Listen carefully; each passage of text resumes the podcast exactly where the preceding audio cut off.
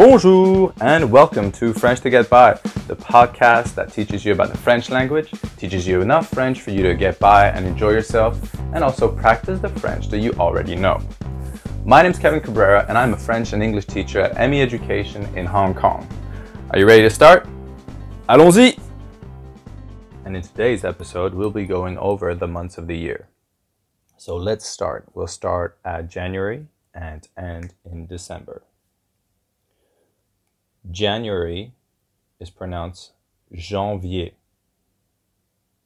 Janvier. February is pronounced février. Février. March is pronounced mars.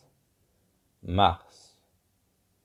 April is pronounced avril. Avril. May is pronounced mai. Mai. June is pronounced juin. Juin. July is pronounced juillet. Juillet. August is pronounced août. Août. September is pronounced septembre. Septembre. October is pronounced octobre. Octobre. November is pronounced novembre. Novembre. And December is pronounced décembre. Décembre.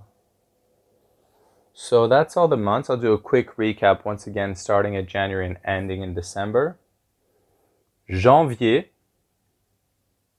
février, mars, avril, mai, juin, juillet, août, septembre, octobre, novembre, décembre. And that's it. That's all the months of the year. Now remember to practice, and I'll see you next time. Au revoir. Book your next class with ME Education through our website, meeducationhk.com, or visit one of our centers in Wan Chai, Mongkok, and Kowloon City. See you soon.